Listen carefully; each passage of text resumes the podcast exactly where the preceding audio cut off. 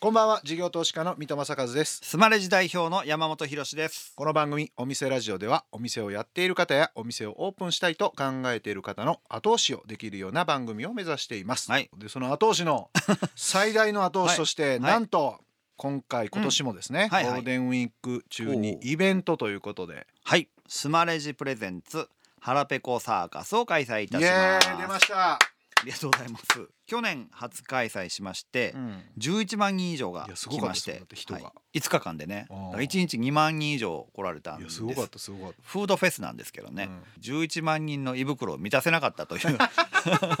反省点を反省を受け踏まえて、うん今回40数店舗来ますんで5月3日から7日までの5日間うん場所はね大阪の鶴見緑地ですうんはいぜひ遊びに来てくださいえー、どんなお店にするんですかなかなか行列であの食べれないお店とか、うんそういうところをねリーシングしてますんで楽しみにしてくださいうーんはいなるほどここに来たら食べれるってやつそうそうですそうよねモバイルオーダーっていうねあの注文するうんアプリだったりとか、それから、まあ、行列がすごいできるんでね、うんそこをうまく整理していくようなアプリを今絶賛さあの制作中、あ作ってんねん、ええ作ってます作ってあーますはい開催の時にはできてるってことですね、そうですね、ええあとまあキャッシュレスのサービスとかを入れたりとかうんはいしてますじゃあちょっと去年とは全然違う去年よりうんだいぶ1.5倍ぐらいパワーアップしてますんでア楽しッみプグレードした腹ペコサーカス、ぜひ皆さん5月3日から7日、うんうん大阪市の鶴見緑地、はいえーぜひ行っていただければと思いますぜひぜひはいということで、えー、お店ラジオそろそろ開店していきたいと思いますこの後株式会社福島屋の会長福島徹さん登場ですさあお店ラジオオープンですゲストは先週に引き続き株式会社福島屋の会長福島徹さんです今週もよろしくお願いします、はい、よろしくお願いいたします。いや先週もこのスーパー業態の難しさをね、ひしひしと勉強させていただいたんですけどもさらになんか難しい気がしているのがオリジナル商品結構作られてますよね今日も持ってきてくださってクッキーがあったりとかこのマヨネーズなんかデザインも超おしゃれでなんか色目もすごい濃くってなんか見るからに美味しそうって感じなんですけあどりがとうございこますうオリジナル商品はいつ頃からどんなきっかけでこう作られるようになっていったんですか、そうですね。あのーもう本当何十年も前から、うんあの自分たちで作ることでだんだんだんだんきっかけとしては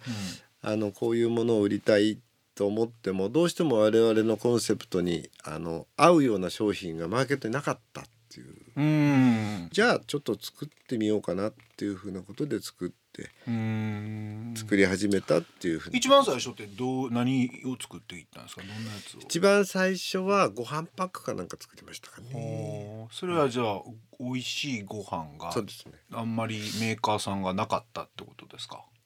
まあそ我々のその感覚でね、我々が間違ってるかもしれないんですけど、うんやっぱり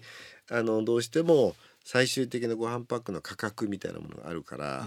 でご飯パックみたいなものはそのタイミングタイミングでメインっていうかちょっと足んないからとかちょっと簡易に食べるみたいな状況なんで、うんあんまりこう高いお米を使うとうんやっぱり最終的に売れないっていう、あーニーズとマッチしないですね,、うんはいそうですね安くてパッと食べれたら、まあ、お腹さえ膨らんだらいいっていうイメそうそうージそうそうだけどそうそう美味しいご飯パックって想像すらしてないですもんねそうですね我々は現時点ではそういう美味しいやつを作ろうとっはいていうところからじゃあ始まっていったってことそうでですすかどんどんどんどんそういうマーケットにないんでじゃあ作ろうかと。それもまたどうやって伝えたりどうやってこうその消費者へのプレゼンテーションしていくんですかもうやっぱりとにかく体感していただくっていうふうなことでテイスティングマーケットなので最初はもう手が出る買いやすい価格まで下げてでとにかく一回食べてもらうとかなんでこれは美味しいなっていうのに気づいて、はいはい今後もってことですか、はいそうですねこれ今目の前にマヨネーズなんかであったりするんですけど、はいまあ正直マヨネーズなんか大メーカーがですよね作ってるじゃないですでか。すよねそこにえー質も味も買ってるのかなと、まあ、値段費用対効果も含めてなんですけどそうですね単純にはもうあの今まであるマヨネーズとは品物が違うもんなんだっていう感覚を我々持ってる高いんですよ大体倍ぐらいするんです倍するんですかこれ多分ね日本一高いんだと思う日本一高いマヨネーズでも開けてみたらまた売れるんですよはええ、売れないロットギリギリでこのロットでないと作れないよって言われてそれまでは我々が店内で作ってたんですね。あマヨネーズをマヨネーズあーはい店内で作ってたマヨネーズが美味しかったっていうのもお客さん実は知ってたかもしれないあそうですいううでんそれをそうですパッケージにしたよみたいな感じですか、そういうものが多いんですよ焼肉のタレもそうですしねえお酢もそうですし、今度また加工する技術レシピを作る技術とか美味しいものを作っていくノウハウも必要になってくるじゃないですかそうですよねそれどうやって作っていったんですか基本的にうちらの素人だなんですね素人そのものづくり素人だからその皆さんメンバーの方々にもうちらそういうふうなことについて特別な技術も何もないし工場もあるわけじゃないしっかりした工場あるわけじゃないんだからとにかく原料はいいのにしようっていうももうこればっかりなるほだかどら素材はいいのにしようなっていうう一番高くていいよっていうやっぱりこうす作っていけば売価等々も、まあ、MD 等のやりくりからいけば売価も当然マーケティングできてどうかなっていうようなことあるんででも我々はもう本当に小さいエリアで小証券でいいんだという考え方があるのでだから広告宣伝もしませんし、うん、宣伝費もいらないだからそこのところにもう徹底的に集中したら大きくシェア見ないからああの横で目線で価格がいくらでどうで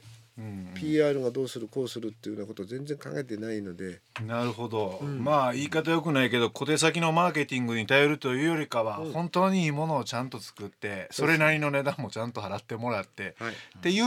まあ真っ向勝負の商売してるみたいなそんな感じですよそうでねす。ねあとこれオリジナル商品の私パッケージもなんかえらいおしゃれやなと思うんですよ、ね、あありがとうございマまヨすネーズなんかでも透明でねなんか服のアパレルの包装みたいな感じのい化やー嬉しいですね粧品みたいな感じです けどそういうデザイナーがいるんですかっいやあのメンバー等々とやりくりがほとんどですねていうのは、店舗もなんかおしゃれな感じがすごいするんですよね なんか広々としてるしあそうですねなんかぐるぐる回っててもおしゃれなパッケージがずらーっと陳列されてるからありながんとかうござい見ますてるだけで楽しいみたいな。やっぱり見やすいとか動きやすいとかそういうふうなこととかでまあ場合によってはもう思い切って縦長でうんと高くしちゃってっていうふうなことについてもそれは裏んからじゃなくってそこにこう空間にお客様があの入られた時にどんなイメージかねっていう、うんでそのイメージと買いやすさ買いにくさみたいなもののバランスをどうやって場を作っていこうかっていうふうなことが非常に議論でうんだから場の場を作るってのとものづくりと場作りっていうふうなことでのその2つの掛け算にしてるんですね我うんうんう々。んそこの空気感でそこにいるお客さんがいていただくとかそこに来たそのイメージですかね。うんだそれだと目に入るものが何なのっていうふうなことだとかでカテゴリーとして陳列していくのかうんメニューとして陳列していくのかとかうんうんいうふうな関連性はどうするのかっていうふうなことで極端な話はですから雑貨物もそのティッシュペーパーなんかもあるんですけどティッシュペーパーのすぐ隣におおあのおむすびがあったら嫌じゃないですか。うんうんうん極端に言えばそういうふうな関連性であったりそのカラーリングであって、うんで八百屋さんだと今アスパラホワイトアスパラが出てきてグリーンアスパラが出てきてトマトが出てきてっていうようなことでこの赤と白と緑っていうふうなことをカラーコントロールっていうふうなことをどうしていくのかっていうふうなことだとかあと棚の原理原則があって。は僕は勝手にやったんですけど、はい角角真ん中っていうそこに強力なやっぱりちょっとインパクトのあるあのこのタイミングになっていけばタケノコが出てくるしたらタケノコが角に来るわけですよ。いはあなるほど。えうんえ、でその間をどう埋めていくのかっていうふうな、うん角角がインパクトがある。ですねうーんええ、で右に曲がるの回るのか左に回るのかそのお店の状態等々にやってうんでそれから高さっていうふうなことなんかを平面を作りながら高さを作っていくみたいな。うーんでたくさんアイテムがあればあるほど売れるのっていうふうなことになってくる僕は逆だと思ってるんですね。アイテム数を減らす。はい、へえ。絞れないからなんで絞れないのかって言ったら何が必要で何が不必要なのかっていうことが担当者が分かってないあー何を選ぶのか何を選ばないのか何を作るのか何を食べるのかその品揃えはどうするのか品揃えっていうか、この、えっとランチョンマットの上はどうするのかっていうふうなことについてそれがちゃんとできていけるとうん自分の人生がある程度整理ができていけるっていう理屈なんですね。うんうんうんだそれをみんなにお客さんにも講座だとかそういうふうなもので伝えたりとかっていうふうなことをやって食をきちっと整えられれば自分のライフスタイルも結構いい感じでつと整えられるんじゃないですかっうんていうふうなことはよく申してます。お送りしているのは福島さんセレクトの曲ですが、えーなんでこの曲を選ばれたんでしょうかちょっと落ち込んでたりとかそのした時に非常にこうこの声とあと目が不自由なんででその目が不自由の中から世界的なテノール歌手になってると。でその表情とその歌声とライブの状況なんですけどライブの状態の時にその観客の方が「うわあ素敵わあいいな」っていうですねこの表情がすっごく良かったんですうんだからうちのお店も「あこのお店いいななんか気分いいな」っていうそそんな風なイメージに持っていただけるようなお店作り仕事ができればなっていう風なこととすごくフィットしたんですね。えーそのライブ映像から、はいそのおそ店うなんのですイメージにそうなんですお客さん側を見てたっていうのがすごいですね でもねそれで私思い出しましたけど、ええ昔福島屋さんがカンブリアかなんか出られてあはいたじゃないですか、ええそれ私見たことあったんああですそうよ、ですか。で福島さんってすごいスーパーだなと思ってたんですよで六本木住んでた時にええ六本木のあの福島屋さんの前を通って中入ったりしてたんですけど、福島屋さんって実は知らなかったんですよあだけどいいなと思ってたんですよあありがとうございますほんでああれカンブリア出てたこここかいなっていうで後でなんかくっついたんですよあーそうですか。ありだがとからうごまざさいにます。今のなんかそんな感じって感じでしたあわーもうえもうその観客のようにそうそう満たさあええれなええスーパーやなと 思ってててわうわう大成功ですねありがとうございます。も本う当にも う嬉しいです。 はい、えーお送りしたのはアンドレア・ボッチェリ「えー Can't Help Fall in Love」でしたその今日見たのはその虎ノ門のすごくまあおしゃれなところというか都心のど真ん中のところと、はいまた本店とまた違うと思うんですけれども、はいそうです全く違い すると価格とか、まあ、賃料が違うと思うんですけれどそも、うですね。多少ですね。で構成が違ってくるのでやっぱり首都圏になってくるとデリカスーパーの色合いが強いんですよ。うんお弁そう惣当菜とか、はいデリカ型の色合いが強くてですね。それはその店舗ごとにその M- はい MD の担当の方がそれぞれ別でいや独一緒自でですやってるんですかあ一緒です。統一してやられてるんですえかそれでただ店舗の担当者とあのいつも連携しながらコミュニケーションしているへーでお客さんの状態についてどう反応どう反響どうっていうふうなことでお客さんからお叱りいただいたりとかってするものもいっぱいありますので店舗担当者と MD の中心になって、まあ、あの本部の方に、まあ、そこが45人いるんですけどもそのメンバーとやり取りをするっていう、はい、なるほどそんなので積み上げます。今お話しされてたそのお客さんの声もその MD に関連するっておっしゃられるじゃないですか、でもお客さんの声聞いてても再現ないじゃないですかそうですどのラインで仕入れる在庫置く置かない、はい決めるんですかそうですねそのお客さんがすごくファッション的にすごい流行りが、ありますよえね、え流行ったらそれには乗らないようにしてますけどねそういうのには。うんやっぱりその時にポッと売れるよりは継続的にじわじわじわででいいから一気に売り上げ取ろうとか僕らあんまりやんないですね。ええでお客さんからもうちの田舎で生姜作ってんだけど、生姜すっごく香りがあって美味しいのよとかじゃあ送ってみてくれるですか、って言ったら「いやー嬉しい」っつって送ってきてくれて、でそれを今度八百屋さんのチームで試食して、全然こっちの香りが強くていいんだよってよかったんですへーで切り替えましたへえやっぱ違うもんなんですね違うんですねでその時じゃあどういうことが発生したのかっていうとその従業員さんたちが自分の体は見聞き聞き分けることができる体なんだっていう自覚をそこで持つんですよ。うんでこれを何繰り返し何繰り返し何繰り返しやっていけばそこが潜在意識にこうぶっと入り込んでいくんですよ。うんで潜在意識になってくると今度はいろんなものを食べた時とかいろんなものが自体が場面として出た時もそれは意識しなくてもそっち側にちゃんとスライドしていける行動が出てくるっていうそういう理屈です。ある意味だから意識と訓練とはい意識から生まれる訓練とですそれ両方持っとかないとダメってことですねそうですね。もっと自分信じろみたいなね。へえなるほどないやもうそこまでこだわりがいっぱいあった らいろんなオファーもたくさんあられると思うんですけど、はい結構やっぱここに出てくれここに出店してくれコラボやってくれみたいなやっぱ結構あるんですか、あー結構ありますね今はねど特んに。なや感じでオファーを受けたりとかっぱりでも一番多いのはあのここのスペースにお店を出してもらえないかとか。うん、それ結構奥島屋さんも乗っていく感じなんですかいや乗らないですねあんまり。あんまり乗らな いそれなんですか選定基準みたいなのがあるんですかいやーやっぱりちょっと時代が変わってきてて今までと同じようなコンセプトで、あの場作りをしていくっていうことに関して我々はまだちょっとその力量不足だと思ってるんですえだからもう独自のやり方でこれから店作りをうーんスーパー以外の何かっていうのもやっていかれてるんですかであの今現状では少しずつ産地に手を入れてたりとかあとメーカーとしての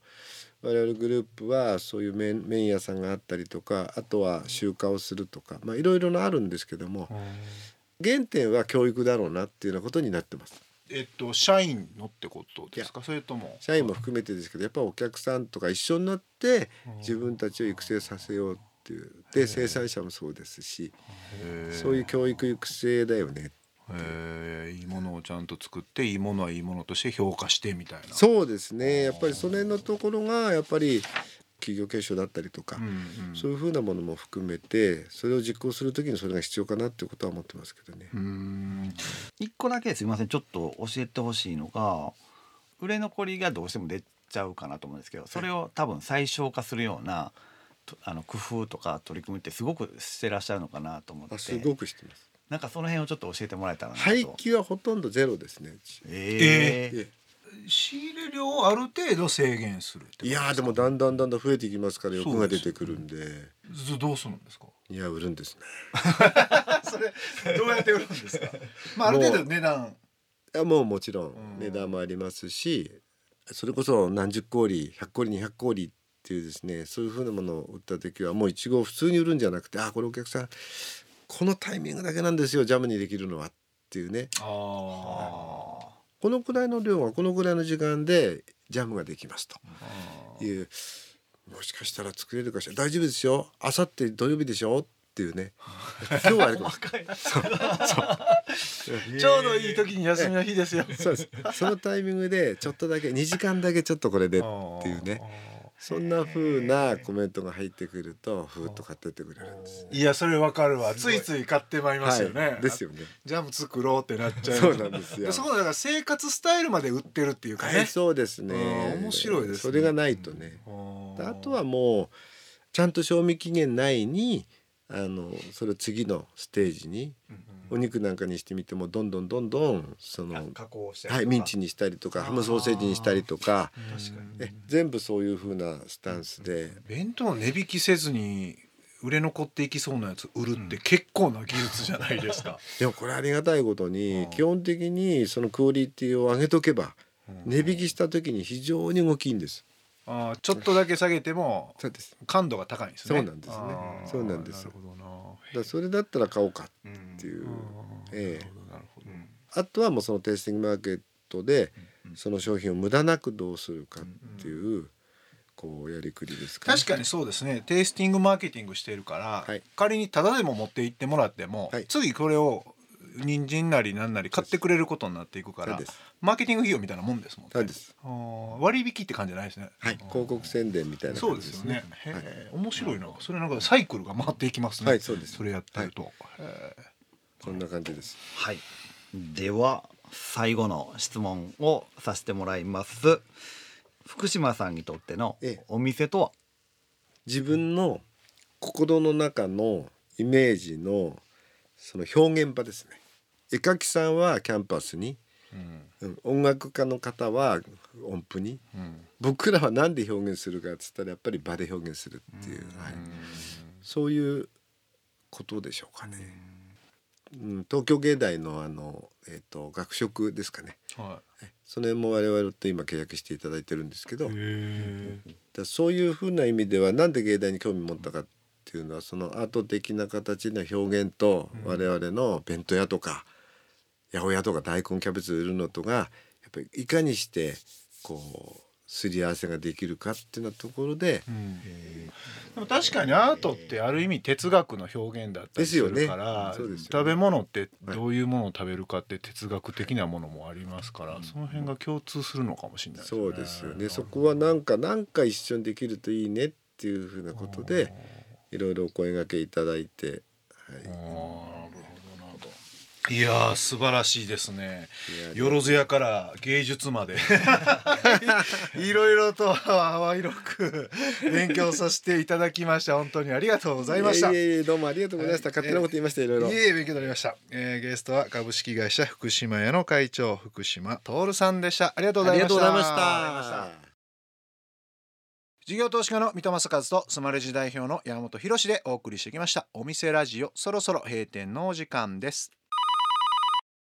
はい来ましたはい来ました来ました来ましたよ来ました来ましたえー今日も留守番電話が入ってます、うんえーこの番組ではお店の方からのメッセージが留守番電話という形で届きますそれでは聞いてみましょう京都市場河原町に本店を構えます京佃煮京菓子の永楽屋でございます佃煮のおすすめは国産原木栽培の小粒の椎茸をじっくりと炊き上げ優しい甘辛さと芳醇な椎茸の香りがする一口椎茸でございます菓子のおすすめは徳島県紀東産の紀東柚子を使ったシャリッとした表面につるっと滑らかな舌触りで見た目も宝石のように美しい琥珀柚子でございます店舗とオンラインどちらでもお待ちしておりますうーんすごいですね。佃煮と京菓子がなんか一緒にあるんですね。あ確かに、まあ、佃煮。煮ら僕子供の時あんま食べへんかったけどまあこの年になったら美味しいねやっぱりね白ご飯に佃煮あー乗せめてちゃくちゃう食まいうのが炊きたてのね。最高あー最高っす福島屋さんで米買うてもうてう。んうんね、ねここので永楽屋さんで佃煮買うてもうて最高やほかほかご飯にかけて食べると、ねこれね最高ですねねネットでも買えるって言ってましたねうんはいぜひ皆さん買ってください、えー今日の留守番電話のメッセージはスマレジを使っているお店永楽屋さんからでしたありがとうございました、ありがとうございましたということで山さん、はいえー、うん2週にわたりまして、はいはいうん福島さんのお話を伺ったんですけれどいやーもどうでしたでしょうか、ね広しのコーナーありがとうございますす。ですね。まあなんですかね。でもすごいあの楽しそうにお話しさ、してくださってね、伝わってきましたよね。なんかその愛が、うん情熱とか愛がすごい伝わってきて。で一つあのプライベートブランドの話が出たと思うんですけど、プライベートブランドって普通コモディティなものを安く作って安く提供できるもしくはあのそこで利幅を取るみたいなうん発想がなんか経営の教科書みたいなイメージがあるんですけどアプローチが真逆だったといううんのでねうんそのマーケットになかったから商品を作ったとかその自分たちが多分こだわった商材食食材うんで作りたいものを作ってるんだろうなっていうのがすごい見えてぜひすぐ買いたいなとかなんうんかすごい思いました。マヨネーズの価格倍や言ってましたから ねでそねんな価格感度の高い主婦とかにね、うんうん物売るのにうん価格が倍ってなことはこれもうん、ね業界の常識ではありえないと思いますけど、真逆ですよね。ねえ、それがだからこの40年間ずーっすごとい蓄積された目利きと品揃えのブランドがねなす技みたいな感じすごいでみんななんか価格競争にね陥ってる皆さんは今日のお話聞いてねいいものを高く買ってもらうとうんうん、これここでしか買えいないもの、ね、大事ですよね。はい勉強になりましたよねなりましはいた。はい、ということで、えーお店ラジオでは番組の感想や我々2人に対する疑問質問など皆さんからのメッセージもお待ちしていますメッセージの宛先はメールアドレスお店アットインター FM.jp お店アットインター FM.jp までお送りくださいスマレジの公式ツイッターでもメッセージを受け付け中です。ダイレクトメッセージではなくて、ハッシュタグお店ラジオとつけてつぶやいてください。私の方から必ずお返事いたします。